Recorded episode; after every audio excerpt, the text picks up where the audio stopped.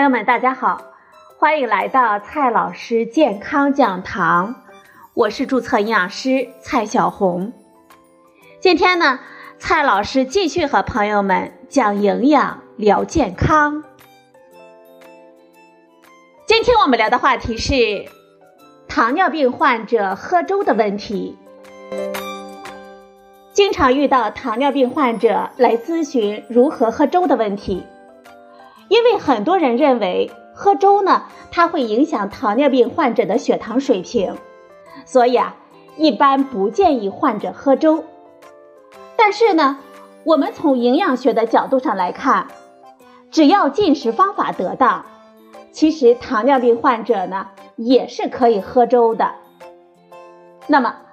为什么会有观点认为糖尿病患者不能喝粥呢？这种观点是否正确呢？那么糖尿病患者该如何正确的喝粥呢？今天呢，我们就聊这个话题。其实，出现这种糖尿病患者不能喝粥的观点呢，是有一定原因的。因为粥在熬煮的过程当中，大米中的淀粉会产生糊化反应，也就是。大米吸收充足的水分之后变成了粥，在这个过程当中呢，由于淀粉颗粒细化了，我们人体对它的消化吸收的速度也就更快了，所以导致糖尿病患者喝粥之后的血糖上升的速度变快，继而影响血糖平稳。我们需要注意的是，这并不能完全成为不让糖尿病患者喝粥的理由。我们在探讨一个食物是否会影响我们血糖的时候，通常呢会从以下四个方面来讨论。第一个方面，食物本身对我们血糖的影响。食物对血糖的影响，在营养学中呢称为血糖指数。随着营养治疗的不断发展，我们开始认识到。不同的食物对血糖的影响也会有所不同。血糖指数呢，就是一个可以衡量各种食物对血糖产生多大影响的指标。如果某种食物的血糖指数比较高，那就说明进食这种食物之后，我们的血糖呢会上升的比较快。反之，如果血糖指数比较低，那就说明进食这种食物之后。我们血糖上升的速度比较慢，影响血糖指数的原因呢是有很多的，比如说食物所含碳水化合物的种类、结构，以及食物所含有的蛋白质、膳食纤维、脂肪等等，甚至呢烹调方式都会影响食物的血糖指数。就大米而言，制作成米饭还是制作成粥？它的血糖指数呢也是不一样的。当我们煮粥的时候，由于大米中的淀粉产生了糊化反应，致使粥的血糖指数比较高，对我们餐后血糖影响比较大。但是呢，我们也可以通过改变烹调方式来减少煮粥时糊化反应的程度，像煮粥的时间不宜太长。也就是不要过度的熬煮，因为加热时间越长，熬煮的时间越久，煮粥食材中的淀粉的糊化程度就会越高。所以呢，我们一般建议糖尿病患者在煮粥开锅之后，再继续小火煮十分钟就可以了。第二个影响因素呢，是食物的进食量。食物对血糖的影响不尽相同。如果用同等数量的大米来制作米饭和粥，那么白米饭对于我们血糖的影响肯定比白米粥要小。但是同等数量的大米制作出来的米饭的体积呢，就要比粥的体积要小得多了。我们从真实的生活场景上来说，五十克大米做成的米饭也就是一小碗。而五十克大米熬成的粥呢，却有一大碗了，所以很少有糖尿病患者可以稳妥的喝下那么多的白米粥。也就是说，就算白米粥对我们血糖的影响比较大，但是由于我们总的进食量不多，因而不会对我们血糖造成更大的影响。另外，稠粥的熬煮时间比较长，它所含有的主食量也会比较多，也不利于我们控制血糖。所以从这个角度来看呢，我们建议糖尿病患者不要进食稠粥，应该尽可能的喝稀粥。第三个影响因素，多样的食物搭配。食物搭配呢，是我们很多人都会忽略的问题，但是它在饮食营养治疗方面却是至关重要的。基于食物对我们血糖的影响不同，而且患者也不会在就餐的时候仅吃某种单一的食物，所以呢，如果我们能用某些对我们血糖影响不大的食物来和粥共同搭配食用，一方面呢。可以减少粥对我们血糖的影响，另一方面呢，还可以增加食物的摄入种类，达到平衡膳食的要求。第四个影响因素，我们要选择多样的煮粥食材，要合理的搭配食物。首先呢，我们可以从煮粥食材的选择开始，如白米粥的血糖指数是六十五点三。玉米茶粥的血糖指数是五十点九，黑米粥的血糖指数是四十二点三。血糖指数越小，证明这种食物对我们血糖的影响就越小。从这组数据可以看出呢，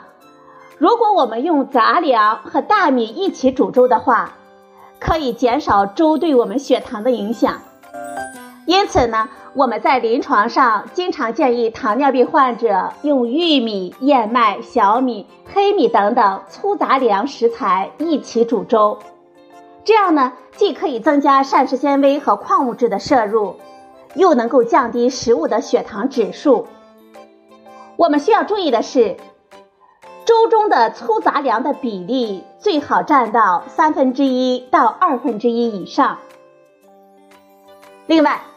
食物中的膳食纤维、单宁、植酸、胰蛋白酶抑制剂等因素都会在一定程度上影响食物的消化和吸收。但是对糖尿病患者来说呢，这些因素啊恰恰是非常有利的。豆类食物的消化吸收的速度比较慢，是因为豆类食物中富含的蛋白酶抑制剂、单宁和植酸，它们在长时间的熬煮之后。仍然能够大量的存留，进而减慢淀粉的消化吸收的速度。因此呢，以豆类为主制成的粥，像没有额外添加糖的八宝粥、红豆粥、黑豆粥等等，均能够成为糖尿病患者的选择。此外，因为蔬菜中富含膳食纤维，而膳食纤维呢，可以降低粥的血糖指数。像肉类中富含的蛋白质也可以延缓食物中糖分的吸收，所以啊，如果糖尿病患者不抗拒进食菜粥或者是肉粥的话，也可以建议患者在煮粥的时候放一些青菜，或者呢富含蛋白质的肉蛋类的食物，以降低粥的血糖指数，进而降低粥对我们血糖的影响。因此啊。我们可以建议糖尿病患者呢，选择香菇油菜粥、白菜粥、胡萝卜南瓜粥、皮蛋瘦肉粥、鸡蛋豆腐粥等等。我们需要注意的是，如果需要在粥中加入了香菇、海带、木耳、芹菜、卷心菜等高膳食纤维食物的时候，一般呢，我们是选择在粥将熟的时候。如果是制作富含蛋白质的粥，我们则可以选择在粥煮好之后，等温度下降到合适的时候，再在粥里倒入牛奶，做成奶粥；或者呢，把粥盛出来之后，在粥里搅入鸡蛋羹或者是豆腐脑，或者呢，用瘦肉、鸡丝等肉类食物和大米一起熬煮成肉粥。如果在熬粥的时候增加了其他的食材，我们应该把额外增加的食材的能量计算在糖尿病患者的全天能量之中。如果糖尿病患者不喜欢单纯喝粥，我们可以建议他在喝粥之前呢，可以吃一些主食，像窝窝头、全麦馒头等等，这样也可以避免因为空腹喝粥而引起的血糖波动了。另外，除了与主食搭配之外，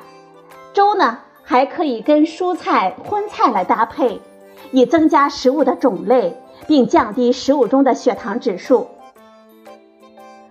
每个人的消化吸收的功能呢都会有所差异，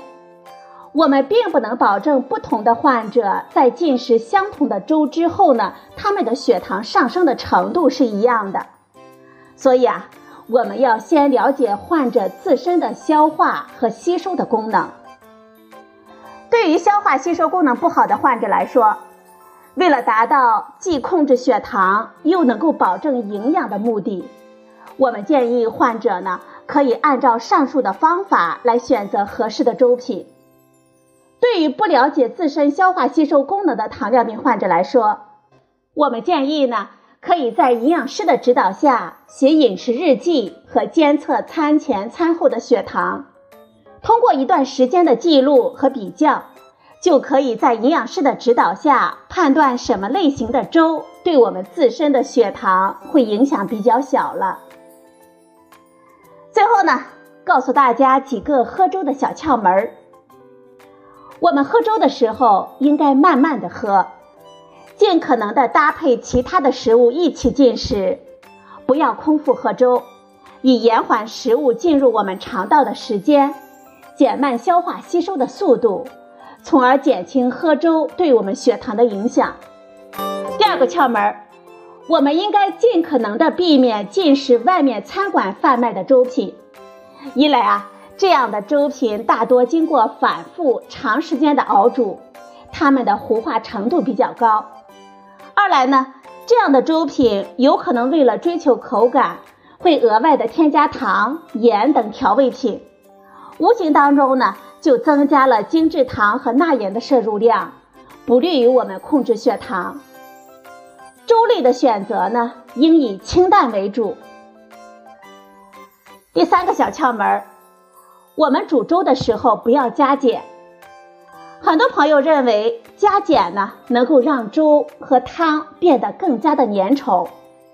但是煮粥的时候加碱，很容易破坏粥的蛋白膜。让粥中的淀粉全部的释放，